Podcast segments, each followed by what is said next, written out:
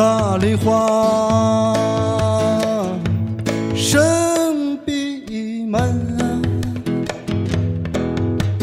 愿你已经落花尘。但愿你是那知恩知义的心中客，不是那无是无非的糊自来不为求功名啊，王先生你呀、切勿负我情。欢迎收听《地球樱花》，大家好，我是随喜。嗯、这个，呃，其实我跟其实我跟金花儿，我们两个人 活着大概五分钟吧，他就印了个场。但是你嗯，们喝了个水就 但是你们听到可能隔了一段时间，但是无所谓。我们、嗯因为情绪，我们录节目的时候情绪已经就是到这儿了，这个嗯就特别好。我我真的觉得这两期节目录的，对于我自己来说，我的情绪比以前的那些节目要好，可能是因为我没有写脚本的原因。嗯，那么就别写了以后。对，以后 我我真不写，我真不写。那嗯上回书说的偷自行车的人，这个电影男主角嗯他在寻寻找自行车的过程里面，找到了一个销赃的老头儿。这老头儿，嗯，可能销赃，嗯，不是真销赃，是可能销赃。是销赃，是那个人呀，确实是是他销赃啊。他没有确凿的证据啊，他只是他怀疑啊，他只是怀疑他销赃。好吧，那他嗯怀疑一个老头儿是一个，呃，跟他就是跟那个偷车的人有关系。对嗯，然后他就追到了一个。修道院里，然后哎这修道院是一个呃特别关键的剧情，我觉得这儿太妙了嗯，。这修道院就挺神奇的。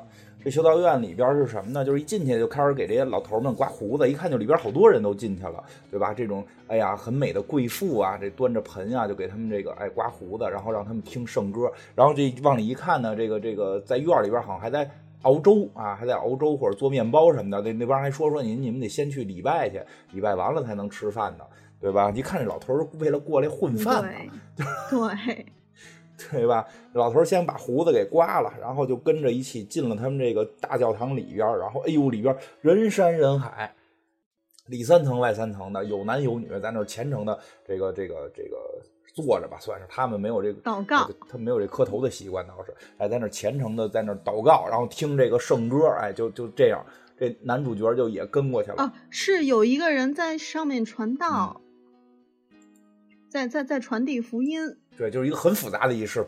这个底下还有人给发小册子，底下有人给发小册子，有人带着祷告，对吧？后后来还出来就这个传福音，然后这个哎，但是这种地儿都知道特别肃静，你不能在里边大声喧哗，对吧？每个人听到的都对，是一个严肃的啊场合。严肃整齐，哎，这就是一个肃穆这么一个地方。结果这个被偷车这大哥呢，就就悄没声的就坐到了这个这个他觉得是这个跟这个偷他车这人有关系的这个老头身边儿，然后就一直在嘚嘚嘚嘚嘚嘚，就就给他解释，就说我车丢了，你你那个人在在哪儿，什么这个那个。你 他跟你说话了，怎么样怎么样？老头儿就开始胡说八道了。老头儿说我不认识那人呀，没就就只是随便说话，根本不认识啊。然后这个就就打岔，但是这过程中声音特大，就周围人反复的就是就是眼神啊，这种这个拍他一下，就就就指指责这大哥老说话。对，就是说，嗯你别说话了，我们这么严肃的场合，就是我们正啊这么神圣信仰洗礼呢，你你这嗯，就你在旁边接下茬儿可还行。呢。嗯，然后这个但其实啊，大部分嗯人都是去嗯为了那个，对，就是为了他们舍粥而去的。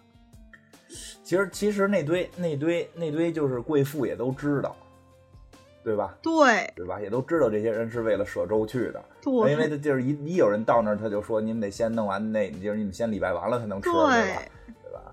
要不然你质疑，你吃饭来的还是他妈的信神来了？你要是就为吃饭来，你这是跟这儿假信神，你就走，他们好像也不太在乎。就 就仿佛这个信信仰，就是信信上帝，成了一个交易，是一买卖儿。是你吧，你得先做完祷告，好事，完了你才有饭吃。也是一好事嘛，我觉得这个也不算坏事，毕竟祷祷告呢，也也也是净化心灵的过程，获得精神救赎是吗？啊！但是那老头没有获得精神救赎呀。哎，关键是真是这样，老头啥救赎没有？趁大家拦这小哥的时候，拦这个主人公的时候，老头不知道使了什么法术，一下就消失了。就对，从那个从他们这个叫什么？从他们这个这个这个教堂叫这个教堂里边就就不知道哪儿去了，就死活找也找不到，上天下地的找，然后弄得这周围的好多人就都急眼了，就就就就就都这个。就就是逮他，对吧？因为他老出动静。对，还要制止他这个行为。但其实这事儿特别荒诞。这父子也是相信上帝的，他们在追的过程中看到前面那传传福音的，也不知道是什么人吧，反正宗教人士，他们还在胸口画十字，就是就就我我我确实应该也信也信，对我确实应该尊重你。但是现在吧，我我我有更现实的困难，我必须得干这事儿。但是我该尊重你还是尊重你，但其实这，嗯，我觉得就反映了另外一个问题，就是现实的问题和现实的痛苦就摆在这儿。嗯，这个老头就在摩肩接踵的人群里面，可没有任何一个人愿意帮助现实的就在你眼前的痛苦，而去把那些寄望都寄托在。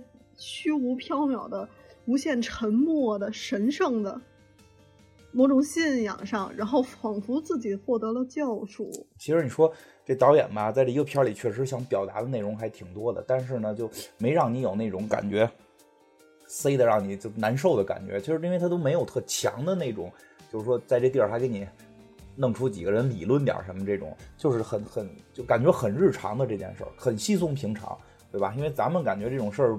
你去，你去这，咱就说去庙里边，你也不能嗷嗷嗷嚷嚷，对吧？咱咱们虽然没有他们那么强的宗教感，但这种基本的这种这种情情绪，应该也都是都是能理解的，对吧？但是这个时候，其实看我们基本就是这捐门槛，捐门。你甭管是不是捐门，你去了，你不能不敢在大殿里嗷嗷叫唤吧，对吧？就是怎么再大人到那儿，你都会冷静嘛，都怕神嘛，对吧？但是神让你干嘛呀？但是神不会在乎的。菩萨不会在乎，菩萨在不在乎？去的人都担心嘛，对吧？就是去的人都担担心。但是呢，你神佛不都让你向善嘛？对吧？你向啥善了？你你你向啥啥善了？你知道那人在哪儿？你你不告诉这这个丢车大哥，让周围这群人全都帮着那个老头逃跑了，对吧？咱不说老头是不是这个这个可怜，可能老头确实也是有点可怜吧。最后折腾半天没喝上粥，对吧？因为又不是他偷的车。但是作为这个丢车的人，实际上是现在最需要帮助的，对吧？老头就是丢碗粥的时候，我觉得他嗯。想要说的是那种令人发指的冷漠。对啊，就是就是你这个宗教的导致的这种冷漠呀。你你你的向善就变成了跪在那里。你的向善，因为就还是那句话，基督啊教你的是善呀，基督教你的是善，对吧？是是是是是是是这种这个佛祖教你的是慈悲。但行好事，莫问前程。对吧？但是结果现在变成了善就在你面前可以去行的时候，你不行，而你完全寄托在我我我我对着。对着这些泥胎，或者说对着这种虚幻，因为他们那个这个是雕像了，就就对着这些东西去去去念一段咒语，也就很奇怪，这个东西就变了。因为因为真的罗马是这个宗教性很强的地方，毕竟梵蒂冈在在这里头，这个这个他这个情绪，让他们会有这种感受吧。他更可怕的东西不是说我不帮助你，其实我也没有义务帮助你。我设身处地想想，这。在这个大殿上，大殿上滋哇乱叫的人，我也会去制止他。嗯，或或或者我会不理他吧，我会不理他，我不会去制止他。但是他更恐怖的地方是在于，他们无视这些人的痛苦，不关心。对，是因为你破坏了这个福音的秩序，但这个秩序。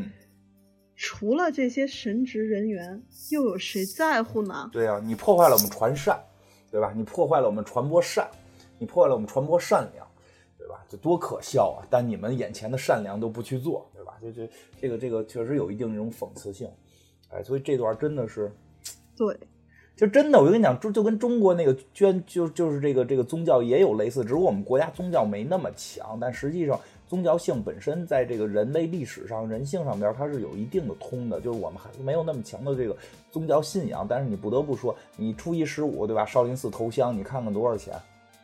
你看看多少钱，对吧？对我就是记得。有多少县委书记行行行，掐了这句，上掐了这句，可别胡说八道了，我求你了，行不行？把那个你说就是说大款，说大款，我天哪，你要疯！我看你是。来，给你个重新说的机会。好吧，嗯，嗯，你 重新说一就有。多少大款哎去烧头一头一炷香，把这个 把对啊、把把自己的啊，把自己今生的罪，然后投入到这种虚无缥缈的赎罪上。对啊、你你你那些那些那些公司老板大款们，你你去捐这个这个头香的那一天，你想没想过办公室还有那么多人在加班儿？你就说个从宗教化的讲，你都阻碍了他们来烧香啊，对不对？你来主教了，你阻碍了他们信仰，他们信仰你想你和他们一起信仰的神，那那你这是不是就是就是就是对神的一种亵渎啊？没人关心，人觉得我给够神钱就行了，对吧？对，其实其实这门内核槛吗？内核思想是差不多，因为西方可能他们没有那么直观的，就是我捐你那么多钱，因为他们之前有过赎罪券嘛，但是后来不是不是改善了，应该没哦那么狠了，对对对，对吧？但是你能感觉到他现在这些这些这些贵妇们呀，或者这些这些上等人们呀，或者他们里边有很多年轻的这些人，这个这个叫什么大男生们呀，感觉也就是就是他们他们不是坏人，他们想一心的向善好，但是把这件事就变成了我们开粥厂，就这个粥厂呢就开成了一个形式主义。就就就就就就很奇妙了，就是这这个，对吧？这这就很有意思了，感觉。我真记得，就是我以前在白云观有一个、啊，你说，我我那我真的要说一句，我觉得嗯开粥厂、行善、捐款嗯，等等这件事儿，你就即便是形式主义，那又怎么样呀？你就形式主义就形式主义呗，你这结果是不是好的？你是不是真的给灾区捐了款？就问题就在于这样，就是这些人的恶呢，因为因为它有宗教了，你明白吗？他这里边掺和上宗教了，他不掺和宗教，你说那个直接捐钱，那我觉得没任何可说的。一旦掺和上宗教，就出问题。但你知道，实际有时候捐款里边，即使说因为中国没有强宗教性，它的弱宗教性是存在的。这种弱宗教性存在，就反而捐款有某种弱宗教性在里头。你你你能懂我的意思吗？就比如说，比你你你说的是那种，我捐款就像卖赎罪券一样，对我内心过这款了个坎儿，，我啊捐门槛儿了，然啊后我就可以去原谅我自己的恶行。对你说的是这种，不是说哦，我我对你说不是说我我我沽名钓誉捐一希望小学，这没有什么可鄙视，也没有什么可批判的。我觉得这事儿特好，大家最好都沽名钓誉。呃，是，就是现在大家老说这焦焦虑这件事儿，焦虑在你倒腾不清这个到底怎么回事儿了。嗯，这这这，你你你你你你明白我意思吧？就是如果真的只是为了那这事儿我也支持。你最好就只有看结果。嗯，那你看结果，这事儿结果是不是好的？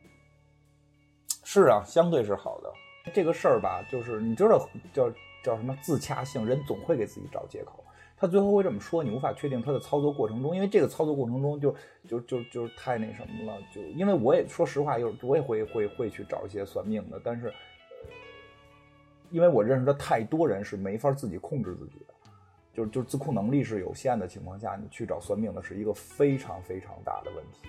他并不是专业的心理医生，他没法解决你的问题，反而可能会让你的问题变得更复杂。你啊，看没看过看过《闲人马大姐》？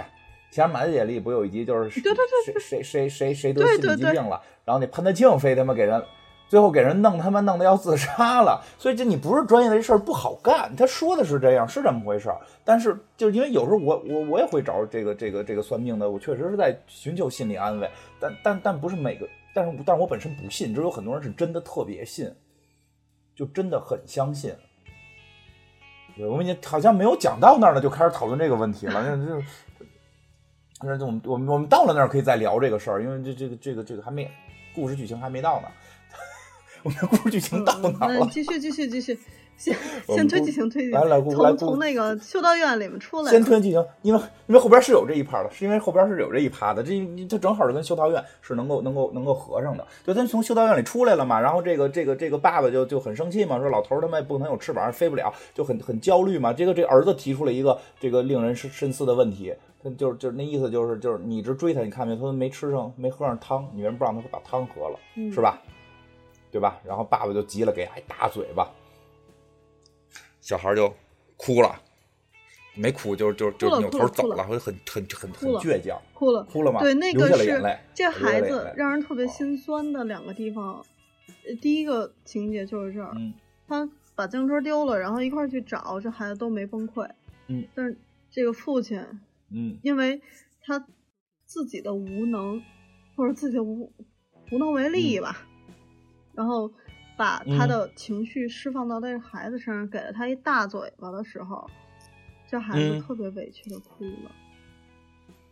对啊，你就你他妈丢的车，你扇我干嘛呀？对，对吧？我问你的，我就问你个问题，你为什么不让老爷爷把饭吃了，对不对？你可想而知，这个因为他爸爸是个体面的人，这个孩子一定接受的是体面的教育，不是像我跟随喜这种，比如我们孩子可能就以后长大了，就是老头儿那就踹倒了，就直接直接你不说不说出他妈那人在哪儿，我跟你讲，大嘴巴伺候，对吧？对吧？可能就这样了。说说实话，生活中我不敢，我就我是我是玩报警那一套的，就赶紧就拉着胳膊，现在就报警，你别别走，现在就报警，对吧？然后我躺地也打滚这种，就 就是就是就是这这孩子一看是接受的那种真是体面的教育，他认为就是就是我们是车丢了，但是首先首先这车不是他偷的嘛，但就算是车是他偷的，他他妈一看都没饭吃了，至少我们吃完饭再解决这个问题。但你这么连折腾带弄的，他最后连饭都没吃上。对吧？老头儿也很可怜，这老这个这个孩子从从他这个童真的角度，有了一种悲悯的这种这种这种心啊，这种心，他这个就对，是所以说每个人都嗯无辜啊，就他就生的晚了点儿，生晚了点儿，再早点你想象一，下这个情况，如果是我的话，嗯，你也会走上这个，我也我也会走上这个道路。就你嗯要是把我挤兑到无路可走，嗯，走投无路的时候，除了偷一个自行车维持我现在的生活，嗯，我可能真的会作恶。真的，你说什么叫善？要么说穷生奸计，富长良心是有意义的。那人小孩儿怎么就没学坏呢？我就觉得这叫善良，我真觉得这小孩儿这个就是这就体现了叫善良，就比咱就可令人悲伤的是你，你没有办法永远保持孩童的纯真的心态。这倒是，那没准可他他后来可以了呢，这小孩儿说不一定，说不一定啊。反正真的我觉得就特善良，善良是什么呀？不是说我有我有这个这个这个这个这个叫什么？我有的是时间，有的是钱，然后我是我给你给你五块钱，让你吃个馒头。这这种小善我们也该做，但是真的就是你和这个小孩这一句话比起来，我都觉得是有差距的。小孩自己的未来前途都都渺茫了，他都依然觉得可能让他得就是找回他未来前途的这个这个关键人物，他饿了应该先让他把饭吃了。就这个我真觉得太善良了。哎，真是每个人真是能保持住这种心的话，我觉得这个世界得多美好啊，是这样，是这样。然后小孩被打了大嘴巴了，哎，小孩被打了大嘴巴了就哭了，然后这跑了。跑了，爸爸就开始担心了。这时候赶巧不巧说有人掉河里什么的，他爸爸以为是儿子，结果过去一看不是，心也放下了。这个桥段反正就很这个常见桥段了。这后边就是这爸爸就是开始这里、嗯这里还挺有还有挺有作用的，就是、嗯你看这个他男男主他们现在生活中最大的问题就是找一自行车，但是啊，他儿子他可能生嗯死未卜的时候，其实这问题已经不叫一个问题了。嗯，那他儿子才是他最嗯关心的东西。那肯定的，是啊，这这这儿子啊，这孩子啊，这对吧？这肯定的，比什么都重要。真的，生命高于一切。你们别莫说是儿子了，就我真觉得莫说是儿子了，就是一个普通人的，就是跟你没什么太多关系的陌生人的生命，如果再次有了危险，也是高于一切的呀。嗯，更何况是自己的大亲哇，儿子。这个想法真棒，真的特别棒，我要表扬你一下 是吗？对吗对能能得到亲亲什么的吗？么么哒。不是，这是真的生活。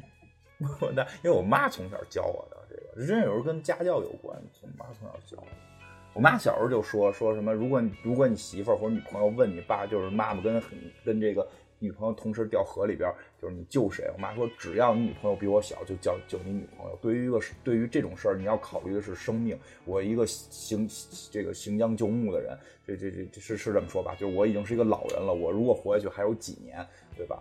就是一定要让年轻的人去去去去活得更多，生命比什么都重要。如果你找了一个比我岁数大的，那你就得先救我。对，为什么只能救我我我妈和我女朋友？还就别为什么我一个我都救不了？你不能让你先女朋友先学游泳啊？就我我觉得问这种问题就特别傻逼，特别逗。啊，这倒是，这倒是，谁问这？我觉得这这这么说，谁问这个有女朋友问这个问题，就让他再见。这这这是肯定的。就就谁问这个问题，都就妈问这问题没辙了，就就 妈问这问题，你只能骗他。我觉得，然后女朋友问就分手，这个确实很很很很讨厌。咱就说这事儿，我觉得生命真的就就肯定比自行车重要吧？对，肯定比自行车重要的多呀。对呀，所以就是就就你太远了，回来吧，好吗？啊，回来，来，姑娘回来。对对对，是拉拉小孩没死，小朋友没有死。然后这个父亲看到他儿子之后呢，他就说送你变金刚，就这意思呗，带他吃好吃的去了。哎，觉得嗯理解了他儿子的委屈，然后他决定了成为一个让他孩子的快乐，至少可以让他眼前比较快乐，让他不对这个世界丧失希望。的一个孩子，于是这父亲就带着他去一个相对来说消费还比较高的一个餐馆，是还挺体面的一个餐馆。我看那个背景里边还有配乐什么的嘛，现场乐队演奏。对，还有还有人给唱歌，现场唱歌，周围人都穿的跟那个就是，反正看着就挺高级，挺体面的。那个哎，他有些他真细节拍挺好，小朋友一看就是不没怎么吃过这种披萨，这个这个这个知识特别多哈。还能带拔丝的，是是是是披萨吗？对，它是什么牛排还是什么？芝士夹心儿面包，能能蹬丝儿，能蹬丝儿啊，能跟拉丝儿似的，能拉。说起来特别悲伤，这特特心酸。他吃的那是一前菜。不是，那怎么心酸了？没钱吃后面主菜啊，没钱吃主菜，他爸啥也没。他爸跟他吃吃了一个，他爸吃了，他爸我看吃。他俩人就点了两份前菜。然后在桌上，他他俩在桌上在那算，然后他坐那小孩后面那孩子不是就他们上主菜了，他们哪是吃牛排了吗？对，人家一家三口合家欢乐，在这吃牛排，还有香槟呢。这孩子刚开始回头看就特炫耀，因为就是我爹带我吃好了，然后他一特炫耀的姿态，这个是这个情节是一个电影里面少见的唯一的一个欢乐的。情节欢乐的场合，就是这父亲觉得，哎，反正现实已经这样了，除了死，没有什么不能挽回的事儿，所以活着他带着孩子去吃了，对，所以他带着孩子吃这西餐，然后在但是在西餐馆里面，他们两个的经济收入，而且还是当了那个四件套，剩下的一点点钱，只是吃了一个前菜。坐在他后面的孩子，那些中产阶级的家庭的孩子，他们在吃牛排。这时候，父亲在跟孩子说，他试图让他的孩子理解：，如果我们像他们这么吃，我们一个礼拜要挣多少钱？我说呀，就是他请那个请他儿子吃饭了，虽然说吃的是没没没有人家吃的好，但至少你是进了那个馆子，那不容易。我跟你讲，我跟你讲，你不要以为前菜就多便宜呢，也够一呛的，反正。确实就是在这饭馆里，同样进一饭馆，你反正你点的便宜，他点的贵也不一样，对吧？反正至至少吃了一顿，但吃的过程当中，他就就说呀，就是就是人家特有钱，咱也咱也没这么多钱，咱们要想着得多挣钱，还真就是说挣不成人家那样的钱，但是咱们就想再多挣点，咱就还得把自行车弄回来。哎，就一提到这个，这爸爸这眼神就忧伤。那中间有一细节，我觉得还特逗，爸爸跟。孩子还说说吃，就是你想吃成那样，你好像得挣什么一百万什么的，这个那个，给这孩子吓得把把他妈饭都扔了。哎，这有点像我，我老吓唬我们家，我老吓唬我们家孩子。我说不过也真是吓唬，真觉得哪天我就没工作了，没工作就挣不着那么多钱，挣不着那么多钱又不能天天吃吃请他吃好吃的了。所以这感受我觉得挺有意思的。所以每回请他吃好吃的，我都会警告的。我说你要你要明白，你要明白，就是可能会没钱，你现在能吃这顿就赶紧吃。然后反正就是就是就是从哎，他真是每回转也都能够转过来。然后说到这块儿，就是说那个他他就开始说，反正就车也丢了，也没有辙，就算因为他他妈负责跟家祷告嘛，因为不是他们都信神嘛，就都都信基这个这个这个教嘛。就刚才教堂那不也说他们信教嘛，就说说你妈祷告的话。车也回不来，神仙神仙也帮不了。突然到这儿的时候，灵光一现，不对，有神仙能帮啊，对不对？宗教里那些神仙不太行，咱不还有民间的呢吗？对，我们找一神棍。哎，我在民间那块儿，民民民风淳朴，自行车让人看着都没丢。于是乎，他就去找了这个民间的这个之前，哎，之前他媳妇就去找过的这个老奶奶，老祖母似的人物。哎，这大仙儿，哎呦，这大仙儿家里边堆满了人。大家都排着队，哎，你看这种神棍，只有在这种环境下才有市场，就都是困惑的人。有一哥们儿不是说，对对，很好。他那个，嗯，在他问的那前面，不是有一哥们儿问，我女朋友不要我了怎么办？嗯，当然他说的可能确实挺有道理的吧。这这，他之前跟那就是你吗？你长得太丑了。分手下一个，这就是你吗？你可能老了就是干这事儿吗？分手下一个呀。对，他基本上就是跟那哥们儿说：“你长得太丑了，你你这 哪里的黄土不埋人啊？”就这还得给人钱？你看这说，哎呦喂！而且这细节都特到位。对这道理，你难道不明白吗？嗯，对吧？对吧？你明白道理，你就得给钱。你长得丑，这道理你得给钱。而且我觉得真细节做特到位的，就在于。这个神婆是不过钱的，对，神婆这手就没碰过钱，周围有好多那种就是服侍他的人，哎，把这个帮师傅把钱收起来，哎，全世界都是空的呀，我发现，哎呀，真是，真是，哎呦，真是挺神奇的，而且这个这个，因为这人自行车丢了，他着急嘛，他还插队。对吧？这说一下，这神婆也是有信仰的，这神婆也是信基督，他没有说自己单弄出个别的来，对，他也是在这个基督体系之下。咱们买那些乱七八糟的宗宗教用品，也不叫买，人叫法物流通，请回来，对。门票，对啊，门票也不叫门票，人家叫香花钱，是吗？我们这门票叫门票，我们比较比不来那虚的，就门票写着。香花钱。我说一个特别丑陋的事儿。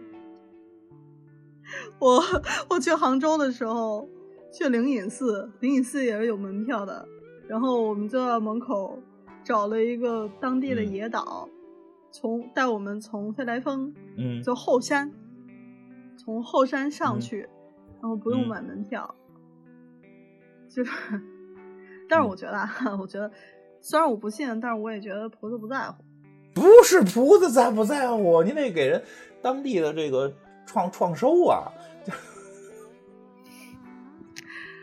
这规则呀，规则呀，这跟菩萨没关系，跟菩萨有什么关系？就这挺丑陋的，我你剪了吧？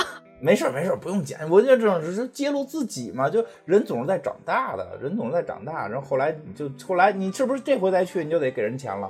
那个以后我们都交门票钱，太贵了就不去不看，太贵了就不看，便宜了就交一下。确实有时候太贵哈，对于这个这个就很多人不友好。这个确实是我明白你意思，因为很多地方这种宗教性质的东西都是免费的。把所有没交票钱的全减掉，好吧？啊，来咱那那咱刚才说到哪了？那那那那那就反正就找这神婆了呗，对吧？这神婆也不过钱，你到时候看从哪接吧。这神婆手不过钱，我觉得。观察生活特细腻，过了钱就感觉有一种不灵的感觉，都是周围人，对吧？就像就像主是不过钱的，但是教士们过钱，就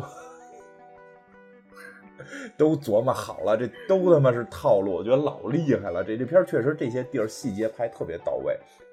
然后呢？不是，我有一个问题啊，就是说你要跟菩萨达成一协议，或者是。利益关系吧，非常这事儿不是更应该值得信任的事儿吗？就是我信你，那但菩萨不做生意啊。你懂不懂？菩萨是不做生意的，一个人怎么可能做生意呢？如果菩萨做生意，他还是什么菩萨呀？就是他还能有什么神性？没有了，没有神性了。他是对这个世界是充满爱的。那那为什么大家都愿意相信菩萨做生意呢？不是，因为他们就没理解这个这个这个这个关系。我我说一下，我这就就说说啊，这个不是说真的或者怎么样啊。但是你琢磨这个事儿，钱给的是谁？就刚才刚才这个片子里边，钱给的是谁？钱给的是这个这个法师，这个这个女大师周围的这些这这这些侍从随从，你明白吗？你你你你懂我意思吗？哎哎。就是谁来了，大师都会告诉你，这个都会都会给你解读，都会给你解读。但是你能不能进这屋，那不是大师说了算的。你排第几个，不是大师说了算。谁到大师面前，大师都可以给你解决问题。但是你想提前进入大师，就相当于他周围那些人是大师黄牛，你懂吗？你钱给的是大师黄牛，大师是免费的。大师带一团队，那不是跟大师没关系，不是大师团队，大师就是那些人是供养大师的。那些人在供养着大师，明白吗？那些人在供养大师，大师在他们家住。你想来，你不是给大师钱，大师就你你你懂你懂你懂这这这这层关系了吗？就是现在有三个组织，就现在三个三个人群，一个人群是来来求大师的，一个是一个是大师，就刚才咱们看片里啊，那女大师，一个是求大师的，一个是过钱的那些大师的这些周围的这些人，周围人，对吧？你就可以理解，这房子是周围人租的，这这大师是被周围人供养的，所以大师是不过钱的，大师是给每一个人解决问题的。但你这屋子是人家供养人的这个这个这个私产呀，你凭什么能进这间屋子？你得给供养人钱吧，对不对？你凭什么能跟大师走进大师这间屋子？你得给供养人钱吧？你你你你你懂这逻辑了吗？所以你就包括去去所谓的捐门槛什么的，你不是捐给菩萨了。你是你是捐给了那个就是递递画的，你没有哎递递画的，你没有你没有递画，你画递不上去，菩萨那儿看不到，太多了。菩萨每天看你心里边一许愿，菩萨有时间，那哪看得过来呀，对吧？就就得有人递递上去。所以大师，这真的我没跟你开玩笑。这片里边演的我这细节，我看的时候我觉得演太逗了。就大师不过钱，因为小孩是不懂的，小孩直接从他爸爸那把钱拿过来递到大师手里，大师就直接好像那个手就就就就就诚心的要离这个钱，离这个钱远离这个钱，就一下就我不要这个钱。然后旁边一女的马上给接过去了，就这这这太套路了，我觉得特别这细节观察特别到位。所以。所以说，现在没有任何一个信仰可以说服我。大师过钱就不灵了，真的。就是你如果这样，那我为什么还信你？我为什么不自己用钱掌握我自己的生活？对，你可以用钱自己盖一个庙，然后你也弄一个雕像，你就可以跟大师通通灵了。但你想，你那花得花多少钱呀？哎，不是，现在你知道北京好像说有一个你姥姥庙还是奶奶庙，你知道吗？娘娘庙还是奶奶庙？听说过吗？娘娘庙、奶奶庙，我忘了，就是姥姥庙，就是专门自己可以供神，十万块钱包一年，然后你供那神那香火就是你的。哦，那他们到底信什么呀？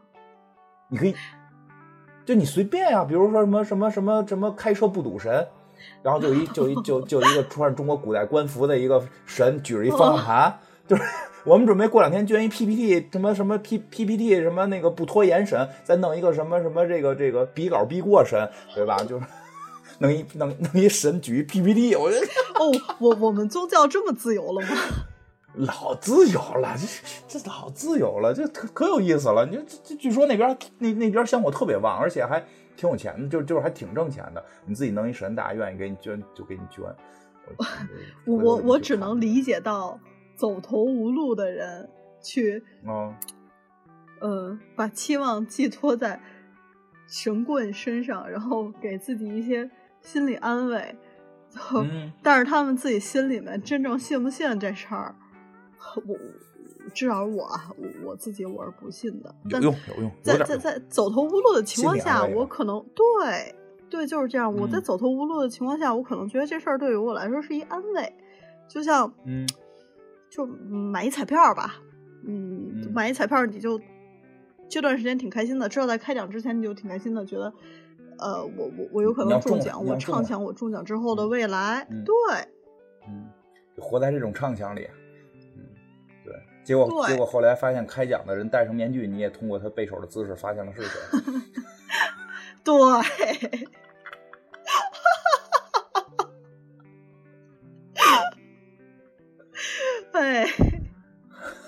然后就会超级幻灭，是不是特别幻灭？哎，无言以对，真的没什么可说的了。操，超级对，所以买彩票不如信菩萨，不如信，所以你捐不捐，因为菩萨对菩萨至少还沉默，不是他不会给你回答，不会让你看着背着手领奖了。嗯，就主要术业有专攻。你看，我们现在就得单独供神，因为有时候这片里这个老太太，我就特别不明白怎么火的，就怎么能成为一个神婆的。人他妈的人过来问你说他妈的我女朋友跟我分手怎么办？我觉得搁咱们这得告诉你，您怎么着捐几千块钱，你向东走对吧，或者向南走对吧？就这个直接告诉你长得丑，什么玩意儿啊？这他妈现场都一分钱不给他，这他妈这帮人还是有点信仰。我跟你讲，因为因为后来这这他妈的这个这个爸爸，就这个丢车这人去他妈算命也特别扯淡对吧？去算命告诉你这个车丢了是什么玩意儿偷了，特神秘说，最后那老太太告诉你，你要是找不着那就是丢了，这不是句废话吗？啊，对呀，一开始我就说这是一片脏话嘛。这就是指的是，如果你今天找不到这车，你就找不到了。这 就就这这，哎，就哎，说说说一句真正有有太好太他妈好骗了。我觉得可以接受，可以接受，可以理解的东西，就是刚才我说那个前男友，嗯，他说觉得算命这件事儿算是以抚慰人心，嗯，算是心理疏导的工作，就是他可能真正的意义就在于早点面对现实，你再去找一份工作。不要执着于这些执念，失失去的，它就失去了。你得，哎，我就跟你这么说吧，争取也争取不回来。你试试跟中国要这么聊，没戏，给你摊儿砸了。你细琢磨，所以我们是有智慧的嘛？是，就这帮人，我觉得就是大傻蛋，这叫他妈什么神婆啊？啊，假装通半天灵，因为你长得丑，为什么没有女朋友？因为你长得特别丑，什么玩意儿啊？是吧？自行车丢了怎么办？你不能说实话呀！自行车丢了怎么办？现在找不到就永远找不到，就是。哎，你说我要这么算命，是不是得当天让人给打死？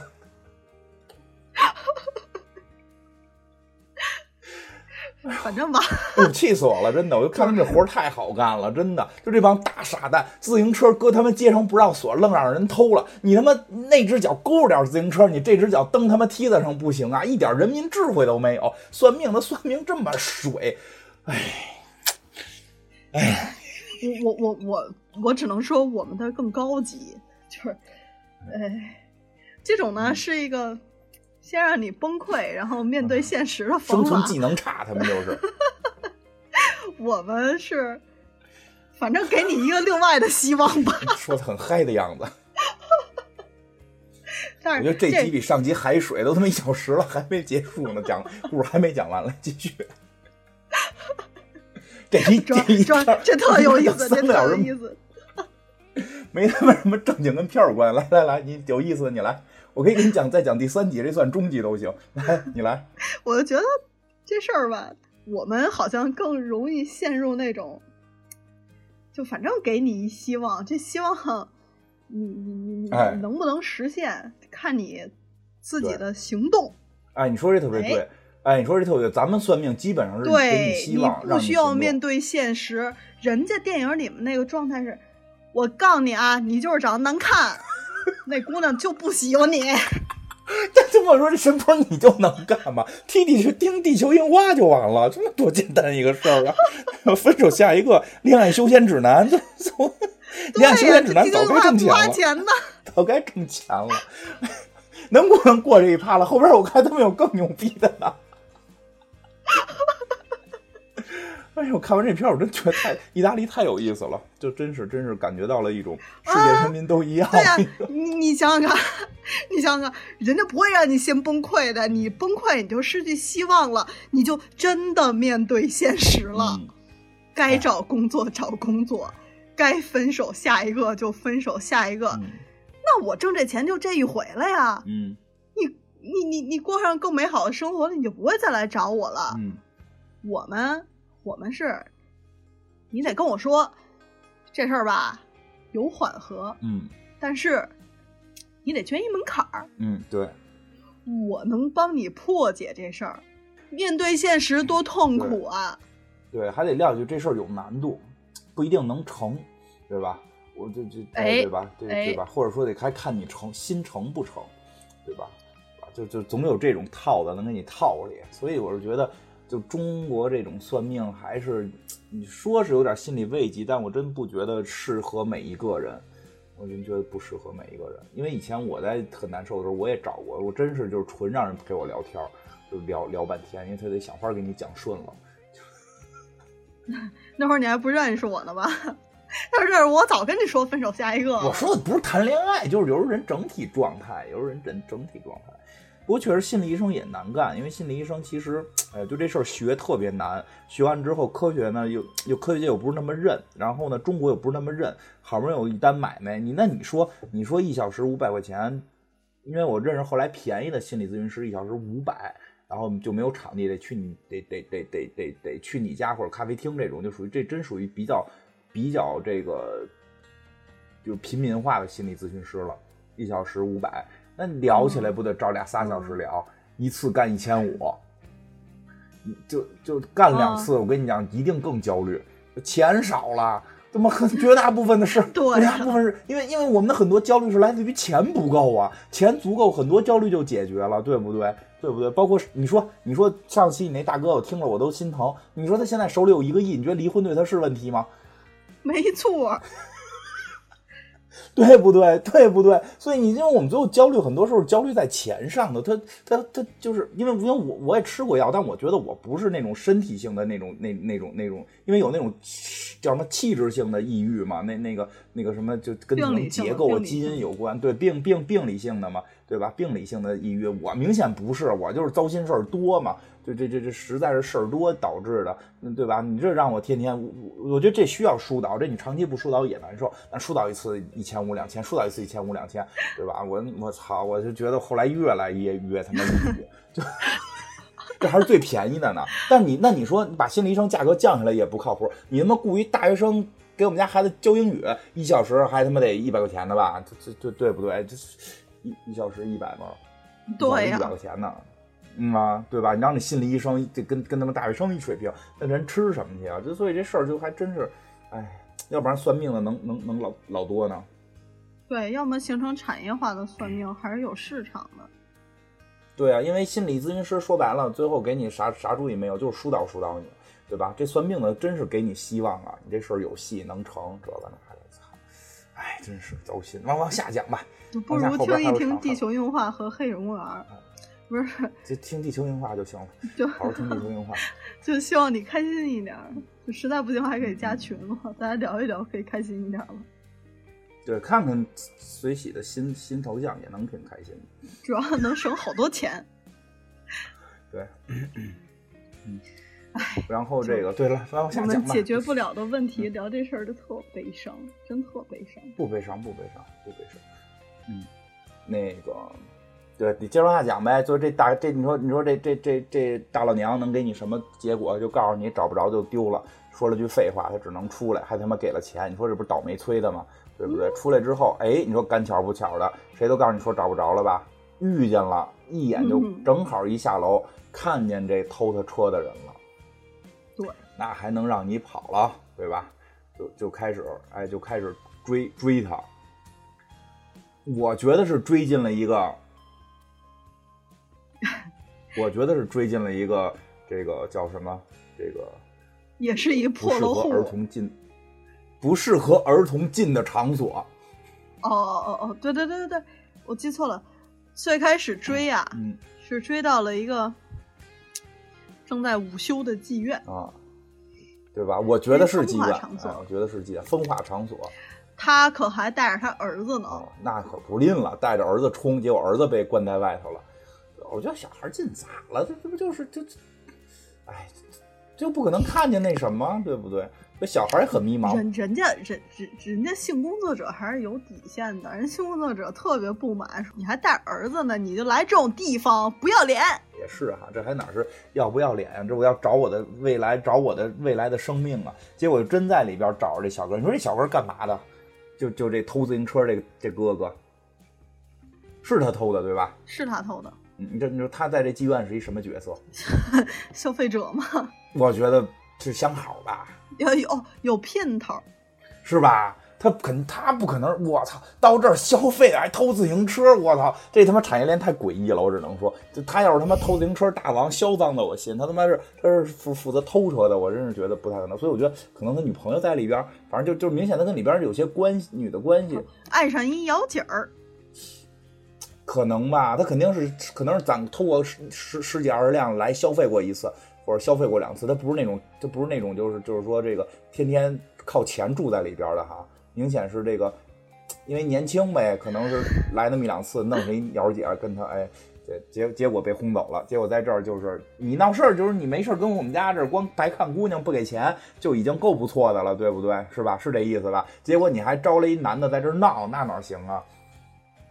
哎，姐，那个是女朋友，把他们俩都给轰出去了。还是他什么好朋友什么就轰走了？因为因为后来明显感觉吧，就是这儿是什么呀？就这是到这个偷车这人他们家地头了，对吧？嗯，就一地头感。说一下，就是罗罗罗马城还是挺小的，嗯，而且就当时的社会环境还真的是民风淳朴，真的是民风淳朴。对，街边之间。还是挺信任互相的。当然，这“淳朴”这个词儿吧，就真不能叫褒义，也不能叫贬义，它可能很中性。就大家可以去看一下费孝通的《乡土中国》。嗯，他很他很中性，所以他确实某种程度上真有点像中国，对吧？所以那个那个那个那个那个妓院，其实就等于开他们家那个楼下似的这种感觉，对吧？所以他可能跟人家认识，或者或者怎么样。但是这这后来这个这出了这个妓院之后，这个丢车的大哥跟这个偷车的大哥俩人就开始。推吧起来了，就就推搡起来了。这时候周围人就都聚过来了，这周围人全是这个偷车这人家邻居啊。我觉得特别逗的有一细节啊，你说先找到他们家了啊？没有，在在那之前就先围起来了，因为有一细节。那我说完那细节，你再说去他们家的事儿。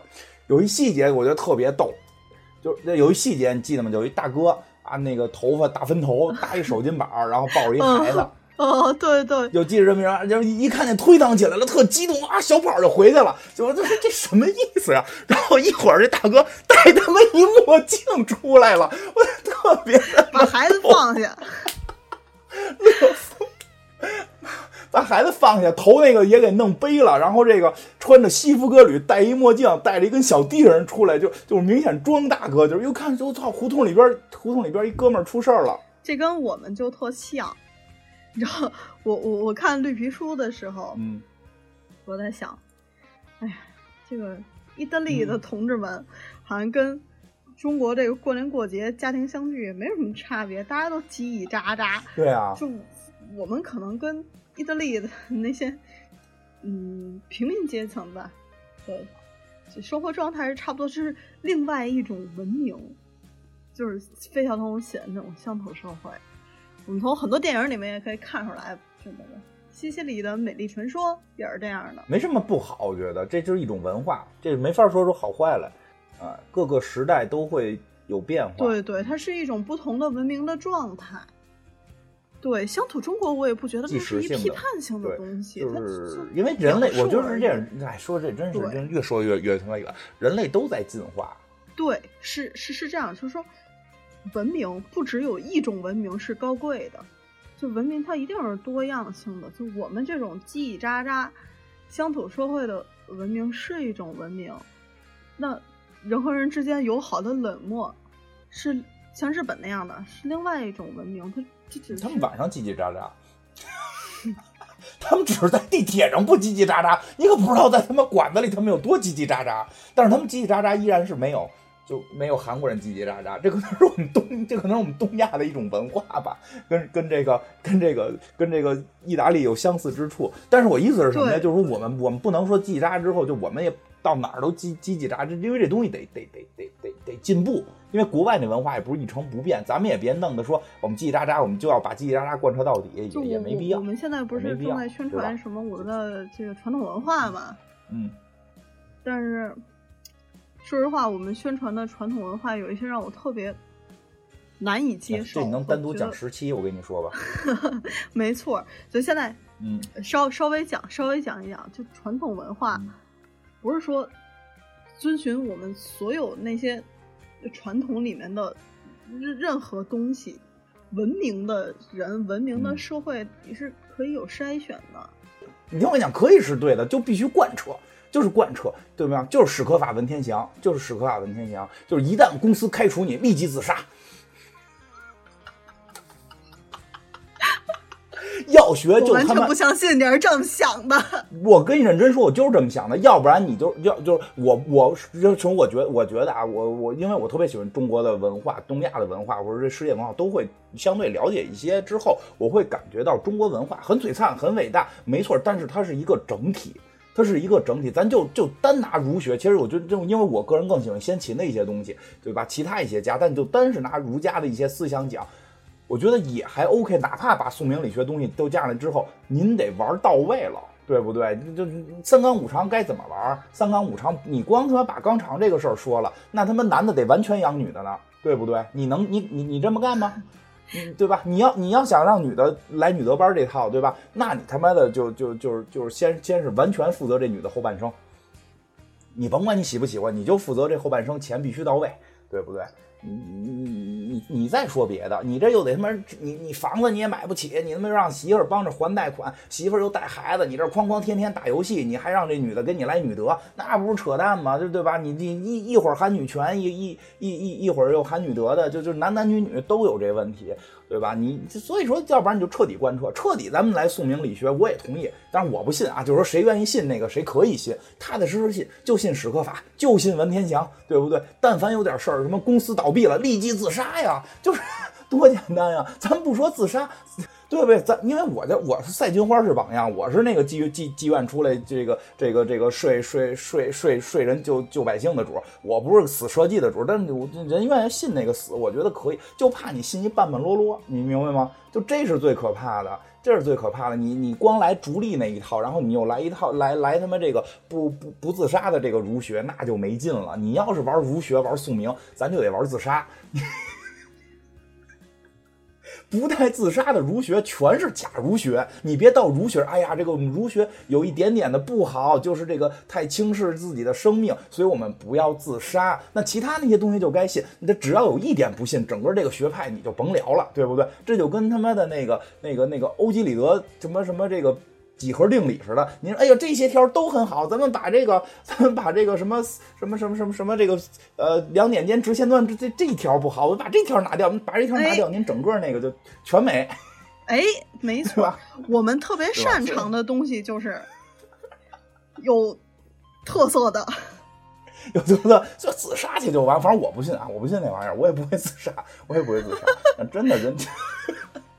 不不不不不，我我我我拉回我我拉回来一下，这这太飘了，这实在太飘了。我们我我我我们还是不推荐以这么极端的方式，但是作为最个体的单位，就是你你是一个人，你在考虑自己的生命价值的时候，什么东西最重要？嗯，我我觉得生命啊，生命，对呀对呀，是是是是你的生命和爱这个世界呀，什么他妈，哎。我觉得这个这个节目没错，这个节目也就只能说到这儿了。有有好多那种就是控控控制心灵的什么傻逼国学，我他不他不够真，他不够真。中国国学非常好，从这个尤其墨子啊、名家呀、这个老子啊，都都都都非常好。包括孔子的这个原本的孔子也很好。那宋明理学可能稍微的，但是我觉得宋明理学学全了是可以的，就千万别少一块儿。哎，回来吧！电影里边这这这这这个，这算什么？嗯，算什么？乱拳乱拳打谁呀？你想，你看这这片里这大哥最后他妈乱拳打死落水狗，昆汀招你惹你了？就这这这大哥最后逮着这偷自行车的了，这还没打呢，蹬了下领子，你这这这偷车这人马上就开始捂脑袋，然后晕倒在地，开始抽羊角风了，就就碰瓷儿，这真是就挺挺有意思。哎。这个我要，这个我要聊一下，就是哪点？咱俩最开始聊的时候，你是觉得这哥们儿就是装的？你觉得真的？但是我对我我第二次看的时候，我觉我我真的觉得他也是被逼无奈的选择。那不是说被逼不被逼不说，他这我看第二遍的时候，我特别触动，就是，哎，我先先讲吧，就是这哥们儿，这哥们儿抓住了这个偷车贼以后，这偷车贼呢？就抽风了，嗯，就发病了，然后他一堆借饼，戴着墨镜那个 把孩子放下，戴着墨镜。就就差脑袋上写上“黑社会”三个字了，真的。嗯，对，就出来当大哥的那么一个兄弟，嗯就出来开始指责这个这个父嗯亲，就是你你你不能去毫无凭据的去指责一个这样这个人，因为他生活的也很困难。嗯，我在看到这儿的时候，我真的相信他的家庭也是这样的。哎，你真是比我有爱，我觉得。你你你大概明白那种，嗯，一腔的愤怒，你特别希望这个事情有一个好结果，特别希望所有的事儿都是大团圆嗯的结局。嗯可现实一定不会给你这样的回答，它一定是让你嗯一声长叹。你会发现浑浊的嗯现实没有一个真正的正义和邪恶。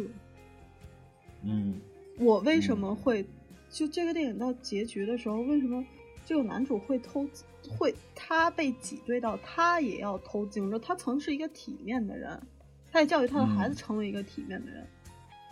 嗯那他最后被挤兑到这种程，去去嗯要犯罪的时候，他为什么会这样？那上一个偷自偷他的自行车的人为什么会这样？嗯，就肯定也是被挤的，对吧？对，所对吧所以我觉得这个是这个电影嗯特别大的力量，就是没有一个是没有一个人是坏人，也没有一个真正无辜的人，包括那些看热闹的邻居，邻居也没有错呀。看热闹的邻居是肯定没错，就是除了看热闹心有点大以外。但是你你你你退回来，你退回来想，你不觉得就是由于每个人都由于社，其实每个人你感觉都不坏，但不正是因为在现在就是他们这个片子里边社会环境并不是那么好，然后但是每个人都稍微饿了那么一点儿，这样这个社会就将会变着，就将会让这个社会变得整体就更饿嘛。就最后这个大哥是偷自行车了，就对吧？就是就就就嗯就是这个这个这个男主角，就是因为他现在现在他已经找到这个车，这人都开始装死了。后来警察也给找来了，警察来了之后，这个发现你找不着这赃物，对吧？这赃物怎么可能找到？肯定早就销赃了嘛，所以你根本找不到嘛。所以你你你会把它就是就是说，反正最后这大哥被逼无奈，确实又偷了嘛。但你想，他这么做对吗？就是是被逼无奈，确实是被逼无奈。可是这么做就真的对吗？这样，我问你一个问题，就是说，你到了那种情况下，你真的有能力去判断你的对错吗？嗯，违法呀。就除非我认为法律有问题，那可能我们需要其他方式去改变法律。就如果我在基本认知法律是正确的问题的，我基本在认知法律是正正确，而且这个人因为他的自行车被偷了，所以他这么痛苦了，然后他反过来再去偷别人，能理解，但我并不觉得这件事儿对。就嗯我应该是不会，我可就就就我自杀了，可能就就实在活不下去，跳楼，操你妈逼，我跳楼了，但我可能不会去，不会去过那个坎儿。但我并不是说我这人一生不会犯罪，就是说至少这种情况下不会做这种事情。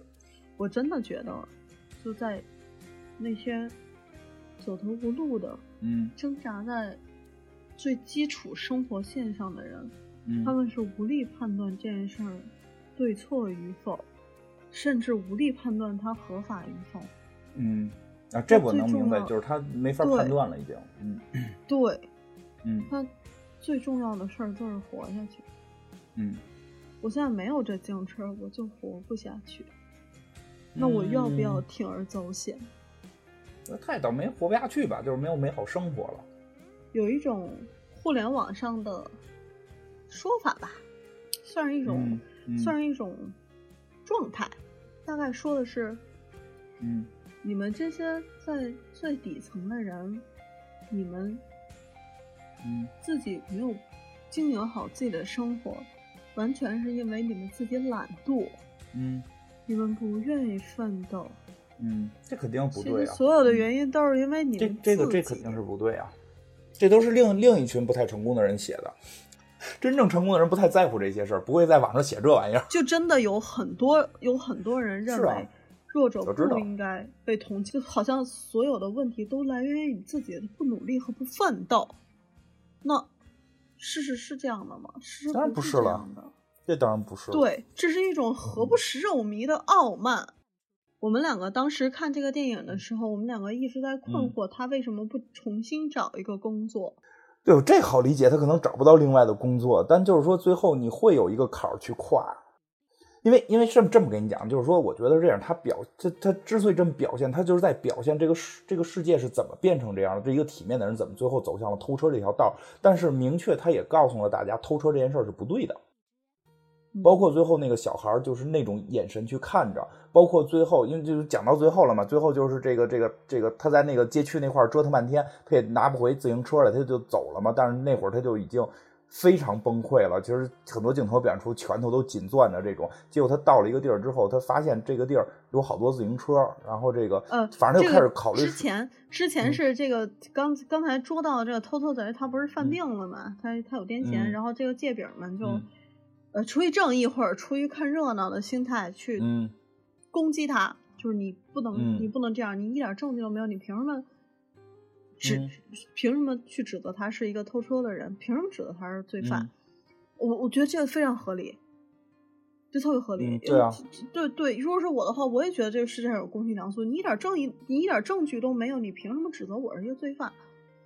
那么、嗯他走投无路，就终于游荡在街上。他在街上发现了街边上有很多停着自行车，并且没有嗯人在旁边看守的，于是嗯把他的孩子支走。他一定在当时是清醒的明白自己的这个行为是不对的，嗯所以他才会把他孩子支走。他不想让他的孩子嗯看到他从一个有嗯体面的人变成一个落派的，一个最终走向犯罪的人，所以把孩子支走之后，他选择嗯偷别人的自行车。对啊，结果被就是实在是手艺不精湛，第一回偷就被人发现了，然后全城的人都追案的，然后 活生生的在马路正中间给逮到，人民的人民的海洋啊，这这后边一喊抓贼呀，哇哇一堆人给他围住了，然后活生生让他儿子看了个正着，就是他儿子哭的都不行了，儿子非常崩溃。这个时候是这嗯。孩子在这嗯。整个电影里面的高光时刻，是作为一个非专业演员，真的演太嗯。好了，太让人动容嗯了。我看我操，爸爸怎么这样，对吧？然后这个爸爸被抓了，这孩子也过来了，然后人民群众把这个偷车的这个从被偷变成偷车的人就给就给要扭扭送派出所。嗯然后这个时候这小孩过来了，然后这个这个等于等于这个谁，就这个被就是又新被偷车的人看到这个新的偷车的人，就是咱们这男主人公还有他这个可怜的儿子，就看了看，就说算了，放了他吧，就是就是。他虽然说的是什么不想找麻烦，但明显就是他是有爱心的，就是就是就是，你看这小孩哭成这样了，这是他儿子，他他一定偷车是有原因的，所以就就不要让他去警察局了，然后大家就推推搡搡的就放他走。但这个孩子目睹了整个过程，目睹了这一切。但是我觉得是到结尾的时候，就是就是他表现人民还是善的，就是他实际上这在这个时候对比出来，他在他真的在追求他的幸福，但在最后一刻他崩了。他经历了那么多事儿，这个人确实崩了，就是就是就是，我觉得片子还是在传达崩是不对的，嗯，就怎么崩是一回事儿，但确实他崩掉了。当然，就崩完了。虽然他现在就是没有再送派出所，但是他可能也依然不知道明天该怎么怎么去生活。但是就是你你的底线，你该去守住吧。然后后来因为这个这个这个再往后的结尾的时候，就是他爸爸会看着这个孩子，然后哭嘛。就就是这看怎么理解吧。我觉得你或许大家可能会理解是觉得爸爸真没用，然后就钱都挣不到了，没有自行车，明天没法给你挣挣钱了。但是我觉得，如果是这么理解的话，他可以完全选择另一条路，就是再去偷一辆自行车，这就不是事儿。我觉得更多的那种哭是由于他在他孩子面前做了一件错事儿，就是错的不能再错的事儿，他的底线他就他没有守住，而且当着他的孩子没守住。他对他为下一代做了什么？他为下一代做了一个坏榜样，所以他心里边特别有特别大的这种愧疚感。我觉得我没有立场去做什么价值或者道德的评价，就我只能想象这个导演拍这个电影的时候，他为什么要讲述一个曾经是一个体面的、精神高贵的人，然后滑落成自己成为了自己最厌恶的那种人的过程，然后他他大概想让他的观众嗯明白为什么和这个过程是怎样发生的。嗯，对啊，就表达这种无奈嘛，因为确实很无奈嘛没，有最终告诉你应该怎么做。就这电影特别厉害，没办法，对，这电影特别厉害的一点就是刚才我说的那个真正的左派的艺术家应该做什么。就我我他妈身无分文的时候，我应我是我还是在乎这个世界，我还是爱这个世界。你哪怕给大家讲一个故事，嗯然后让大家从这个故事里面去考嗯虑一下为什么。我觉得嗯这个是、是是真正有人关怀的作者会表现的东西，而不是价值，而不是价值评价。我我觉得我没有任何立场去做做什么价值评价，我我我没有过任何一种情况把我的生活逼迫到像他一样的状态，所以我根本不知道自己在那么极端的状态下我会做些什么，或者说，我我我也没有办法想象我在被巨大的离嗯心力去、去甩离整个社会运行的甩甩到甩到它的边缘的时候，我会怎么做？可能让你看到这个人他怎么做了，然后去理嗯解他为什么会这么做，是一个作品嗯传递的更大的价值。嗯，因为你没有辙呀，你只有放弃生活和对于孩子的这种嗯幸福的向往。当然，最后给孩子做了一个坏榜样啊。嗯，看完之后还是第一相信人性中的善良吧。最后大哥没被抓走，呃，对对对，最后最后那个情节特别感人，就是我觉得最后那个反就是那最后那个扣真挺感人的。看到小孩过来就没有没有让他抓他，对，就这个这个是最后给你的一个美好，但是确实没被抓，他依然会要面对明天更多的问题。我觉得生活就这么傻逼吧。是那个孩子最后还是嗯牵起他父亲的手，然后像一个小男人一样嗯安慰他的父亲，嗯那即使这样生活还要继续下去。我觉得特特别动人，这样特别动人。你觉得他又偷车了吗？他会变成一个职业偷车人、偷车贼吗？不会哈、那那就行，那就行。那就行。那我觉得就就就就到了，我觉得这感感感觉就到了，就是就是他经历了这一切，我觉得真的就是，就我是觉得不，他不是说批批判这些人或者怎么样，其实这片子里面看到每个人都有他的情有可原，但是我也觉得可能导演是明确的希望这个世界是在往美好的变，我觉得他就像是一个，那那天，那天他妈谁说来着？哎，我脑子现在想不起来了。那天哪个哪个哪个哪个哪个大人物说来的？就就就就就说就是啊，陈道明吧还是谁想不起来了？就说好像说电影这种东西是一种体验哦，何冰好像何冰，嗯，就是说电影东西是种体验，就戏剧这种东西是是种体验。他你你你现在想就不不能说你想杀人吧，就是说杀人这件事儿你不能干，但是他可以带着你去体验。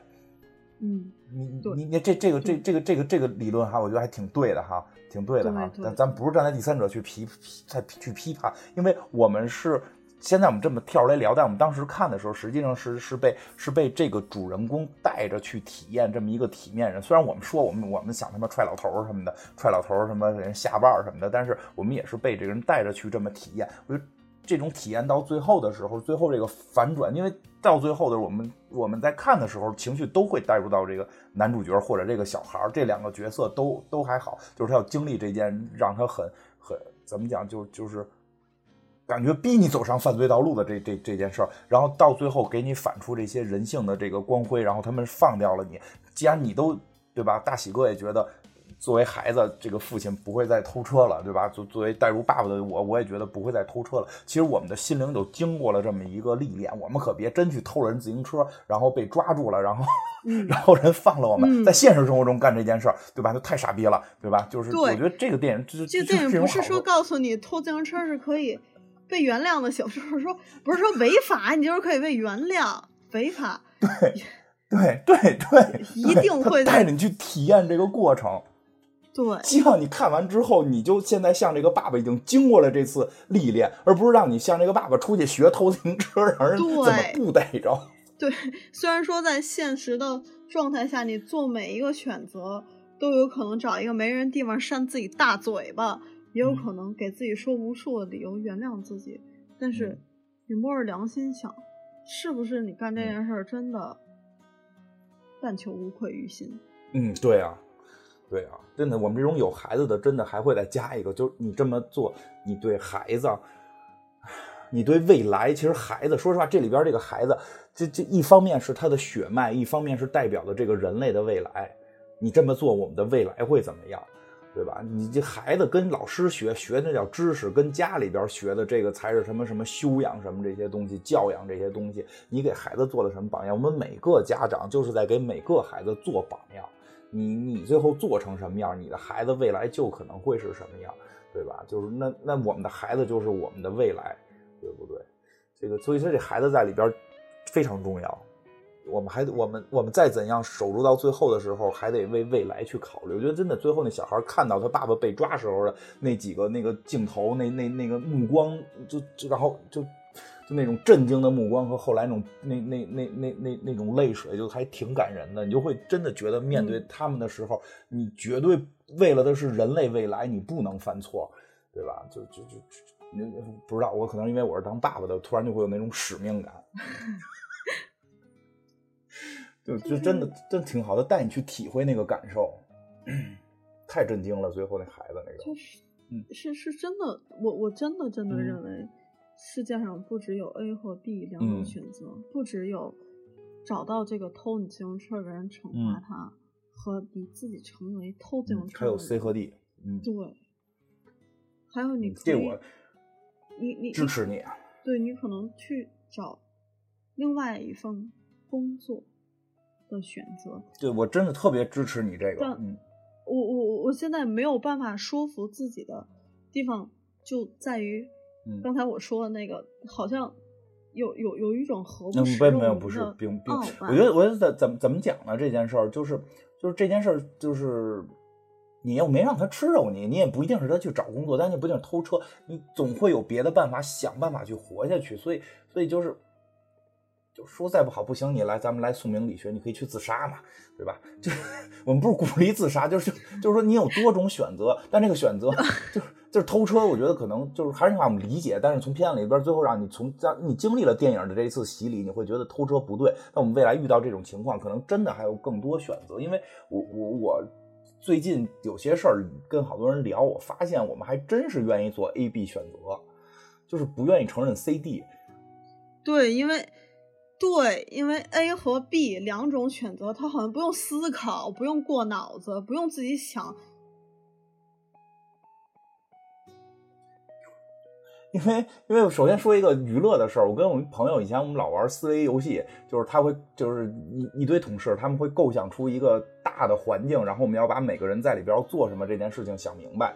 然后呢，他就是会想，就是说，就有没有同事就就想，就是那个世界是这个这个这个这个这个叫什么大逃杀式世世界，你明白吧？就就叫叫什么大逃杀吧，就直接理大逃杀世界然后怎么办，对吧？我和我们另外一个同事就就是。结论都是找出幕后真凶。他说没有这个选项。我说，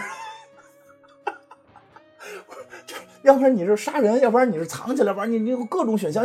就就是我说，如果在那会儿，我一定会考虑这件事我先会找到一些志同道合的人，我们先去找到幕后真凶，对吧？就我我们为什么不能抗争这件事情，对吧？因为这两天就是跟跟人讨论起那有有有一个话题，就就就说到了，就就是就是如要么你死，就是就是说现在杀死你。或和和给你这个让你在死的过程当中让你做一个好梦，他觉得给在死的当中让你做一个好梦是对你的一种怜悯。我说我就我真不接受，我他妈就去，你说对我说我真不接受，我不觉得那是怜悯。你他妈写在你写在哪儿我我都不觉得那个是怜悯。就就就你你告诉我真相，我他妈选择我我要反抗，就就你给我这个你哪怕我反抗一秒钟死了呢，对吧？我。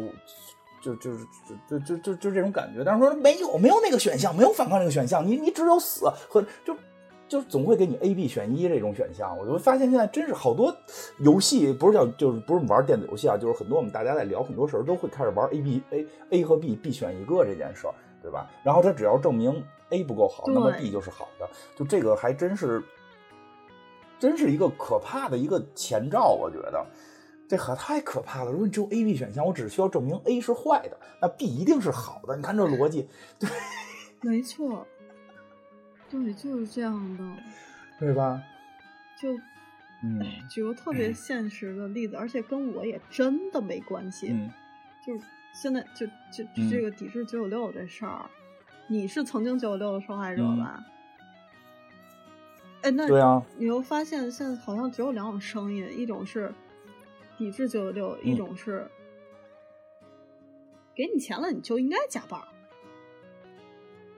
我、嗯我我在现实里面听到过很多这种说法的声音，嗯就说实话，嗯在我我这事儿跟我都没什么关系，在我看来，这种人就是一百年前的公嗯贼。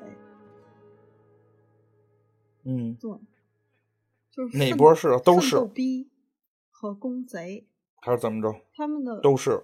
话语的状态就是那嗯种，既然嗯给你钱了，你就应该九九六。但大家好像嗯没有想过为什么要有这个九九六制，大概有什么意义？嗯就你为什么要在你的工作已经完成了的时候，看你的经理还没有下班儿，你就在那儿坐四个小时？嗯，要不然你怎么升上去呢？我们以前某某任老板说的好，在大家都干不成的时候，我当然选择那个看起来最努力的人。有本事你干成，对不对？有本事你丫干一牛逼的，你干成了，我也提拔你。你们没有一个人干成事儿，那我只能选择那个看起来最努力的。你看，你这是老板的思维嘛？你你琢磨，对呀、所以这个状态就特别畸形啊。嗯，就这种畸形，如果成为一个嗯普遍的状态的时候，大家真的都这么想的时候，我觉得太可怕了。九九六这事儿就更复杂了，我觉得它不是光 A B 的问题了，就是就是本身这个九九六就不成立都。还还就不光九九，光九九六，还有女权。现在女权的对峙也特别严重吧？政治正确的现在都严重。嗯，对对呀、我我在我们这个国家，女权还没有那么普普遍，我们可能刚刚兴起来的一些土狗女权，不不这么说有点不太好，田田你就作吧啊！田园田园田园田田田园女权女女权初级阶段，这么说是好听很多了吧？嗯嗯嗯，有道理，这词儿确实没白学。嗯，就女权初级阶段的时候，也有很多人去反对这种嗯。看上去好像矫枉过正的嗯。行动，但嗯。说实话，我在内心我是支持这些行动的，因为没有，嗯。我觉得就没有任何一个斗争是没有代价的，但是我嗯。们会有一个纠偏的机制，嗯。我我我我们就是人类文明到了今儿了，我们不会让一个行为或者一个行动走向无可挽回和疯狂的程度。不会吗？不会疯狂吗？挽回可以随时挽回，这我能理解。疯狂，我可觉得都是天天都活在疯狂里，真的。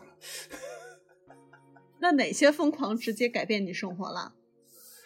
没有啊，就是他们改变他们的了，没改变我的，我活挺好，就 看个热闹呗。我看钱钟书书的人，对吧？站在人生边上看个热闹，喊女权就喊女权，喊喊喊喊喊这个什么 L 什么 TB 什么的，就都喊无所谓，给他帮他们加油助威。当然，真的我我能。就我能理解他们，就是就是你刚才说的，就是反反那个极端女权的人是吗？就是就反就那我我也能理解他们，因为以前我是一个，我跟你讲这事儿现在特别扭，因为原先我是一个支持同性恋，然后那个就是支持女权的这么一个人，我都跟人说我是一个女权主义者，我是一个支持同性恋主义者，现在就让他们弄得我都已呃，经，你绝对是一女性主义者我者。弄得我现在我都不是，你女权，你支持同性恋，就 就。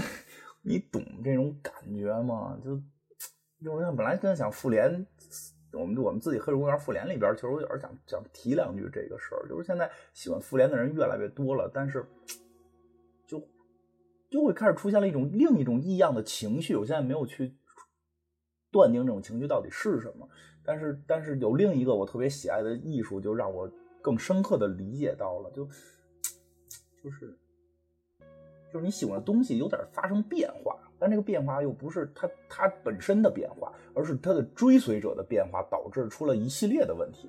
你你你你你懂我意思吧？就是我我至今也支持女，嗯其实我根儿上我还是支持女权，支持平权。我哇，也我觉得金花金花绝对是一个女女性主义者，她都不是女权主义者，金花是一个彻头彻尾的女性主义者。为什么呀？因为我是女的，你知道吗？为什么这么说呀？就真正站在女性立场上去考虑一个问题的时候，她一定不是只仅仅站在女性立场上，更何况你是一个男性，你生理上是一个男性，可你站在一个女性立场上去考虑女性和男性共同的，我们怎么样去就完成一个大概是平衡的那么那么一个状态。对啊，他肯定但是是这样的。但是说实话，这个平衡太难以实现了。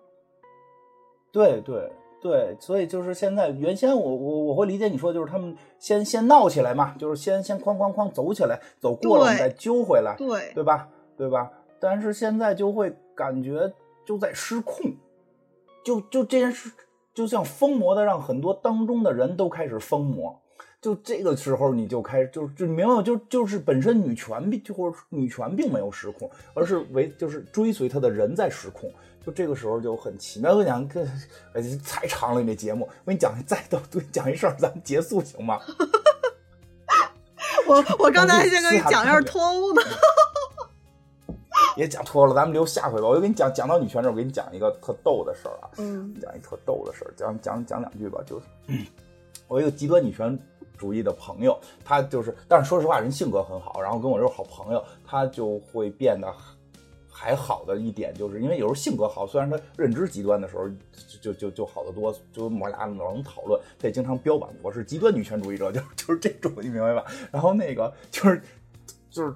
就是他觉得自己就必须很女权，有一个标杆立在那里，他是女权的代表。然后呢，结果有一天呢，我们公司内部出了一个事儿，就是做一个视频，然后呢，就是跟外包公司做，外包公司都是男生，你明白吧？都是男生做那个视频。结果呢，这回做出来有点问题，然后有点问题呢，然后就找这边改，因为都是通过网络，我们只知道那个外包公司的那个老大是谁，明白吧？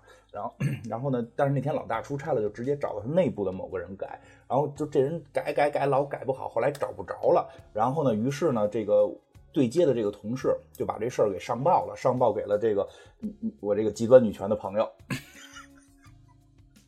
当他听到了这个消息，居然外包公司有一个新来的设计师做的东西不行，还让改也改不好，而且还耍脾气玩消失，第一句话就问是男的是女的。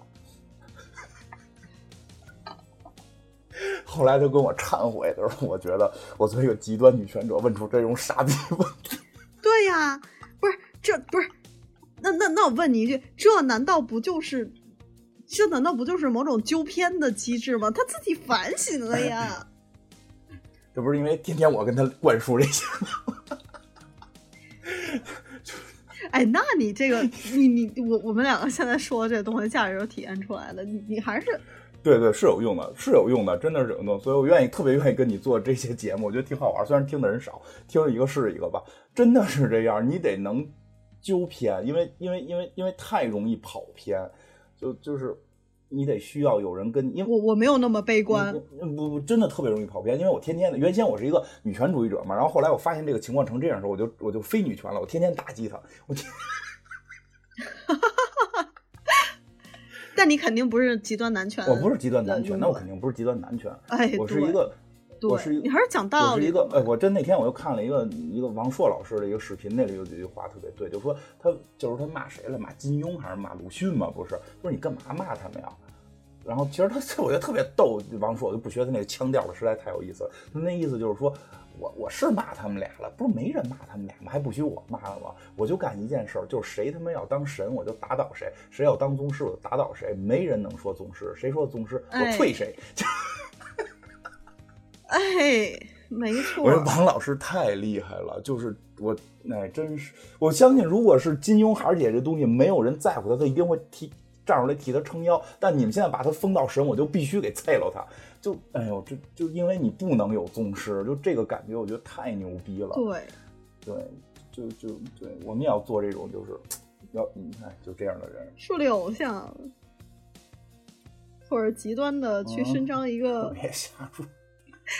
极端的去伸张一个主张的时候，都会一定会走向矫枉过正。对，会需要有纠偏的对，人，会会会会走向矫枉过正，会会会失去失去真正的中间平衡的道路。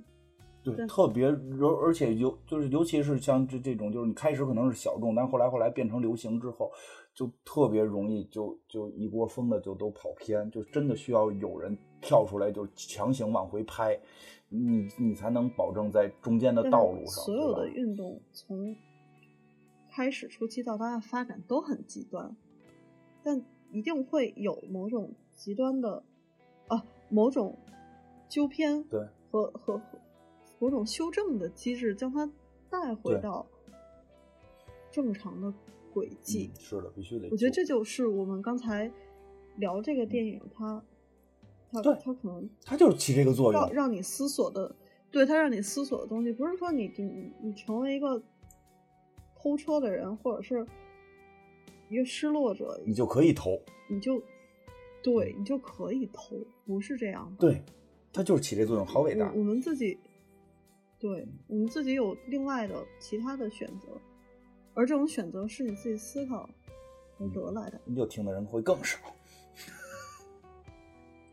你 明白吗？明白吗？就到你这儿人少的地儿说点这个，说说点这个，嗯，一搁别地儿就打成一锅粥，底下底底下站着队的骂你，没有吧？我你不懂女权，没有吧？我觉得你太你太悲观了，金花，你真太悲观了。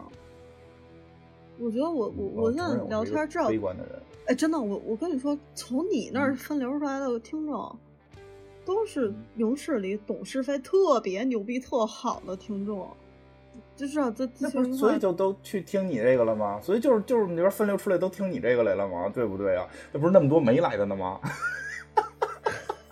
我不怕得罪他们，因为他们听不到这儿。所以听到这句话的人，都是随机最终说这些素质特别高的听众，对不对？你看，你看我们一期多少量，你一期多少量，那么多，你说你说占百分之多少，对不对？那骂街的是多数，真的骂街的是多数。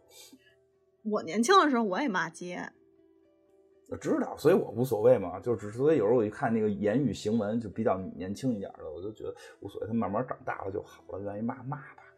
但是，唉，但是确实有时候也会受一些心情的影响，嗯，就所以所以就谁谁谁谁愿意老挨骂呀，对不对？所以就是我现我现在已经想都都想明白了，对吧？反而是你都说好多分流到你这儿来了，就分流到你这儿来了，听我们这个节目，就是这属于这属于就是回娘家的这个这个 小灶。就是有一个筛选过程，筛到这边再说那再说这个，那边的就听得热热闹闹的就完了。就我觉得，呃 各有各的作用。就是我我我真的觉得听黑水公园的，你至少是还门槛挺高的吧？就没有量大了之后就不一样了，就真的量大到一定程度就不一样了。而且这个门槛儿是两说，一个是文化门槛儿，一个是那个内心状态门槛儿。它文化可就是内心，嗯，你的节目还是传递你要说的价值的，觉得你这好多对人不太在乎不是你是创作者，那这这是你最根本要干的事儿吧？那既既既然你的这你你在节目里面传递的价值是可以说服你的听众的，那那分流过来这些人是认首先认同你的价值，然后从你这儿分流到我这儿来的，对啊，这不就说给他对啊，那至少这些人是讲道理的。是啊，我就是说还有那么多不讲道理的，而且你知道讲道理的不爱说话，你知道吗？讲道理的不爱哎，那。那我承认，就是沉默的大多数还是、还是大多数。对他不爱留言，那个爱留言的都是新来的呀。哎，这这一个字儿俩字儿的听出有问题了，真的我都不知道。以前我就说说个名字什么的，我都怕说错了嘛。嗯因为我他妈，我现在我发现脑子记名字有问题，甭说他妈的更复杂的名，俩字儿的漫画人物名我都得想半天。日常生活中人好多人名我现在都记不住了，因为有时候太多了，可能是。然后但事儿我都能记得，但是所以后来我就以前老说错，尤其我特别容易是把这俩字儿给说反了，因为我可能小的时候这这个这个书法是练书法的时候，就正好在认字儿阶段，左右从哪边先读，我一直老得分辨这件事儿，所以我名字经常念反。然后呢，我就老被说嘛，我想一办法，以后就不念名了。现在我发现有人新的 diss 的方式了，就名字都说不出来。就那个人，这个人，啊，对，或者说就是有一种说法是这样，这样，但那说法可能有一个明确的说法啊，连这个说法都都都都念不出来，都说不出来。哎呀，真是就是，哎，我我 我跟你说一个，就是刚才就是没录节目之前，咱俩私下里聊这个东西。就我那会儿不是给你推荐了一个安利了，能关了这节目聊吗？啊啊，让大家听见是吗？你一会儿会剪掉后边我觉得，我觉得这个还挺挺好的。行吧，那你先说，那你就说两句吧。嗯，我我我别说不能说的啊。推荐那个讲故事的那个啊，讲故事那个，嗯，就我我觉得特别好，他没有任何价值判断。但是，我我一跟你聊，哎呀，你我觉得他有价值判断。对，就你好像做这节目，就你无法没有价值判断。不可能，纪录片都有价值判断，就是这样。就是我跟有人说的嘛，就是，哎，怎么说来？人民日报说那个讨厌的意大利那个 安东尼奥尼，我我没有红旗渠，你你问安东尼奥尼，我没有红旗渠，对，你看我名字记不住，我没有红旗渠，你不拍，你非拍我们脏乱差？就是我就跟你说，这个这个偷自行车的人在改革开放，呃，不是不是改革开放，在在那个建国初期也被作为政治宣传的一个。一个作用的电影，让你看看资本主义有多他妈坏，对，没错没错。对呀，这这这个哥们儿，坏了一下。这个德德德西卡，他是一个共产主义者，嗯，他他是信仰共产主义，那共产主义。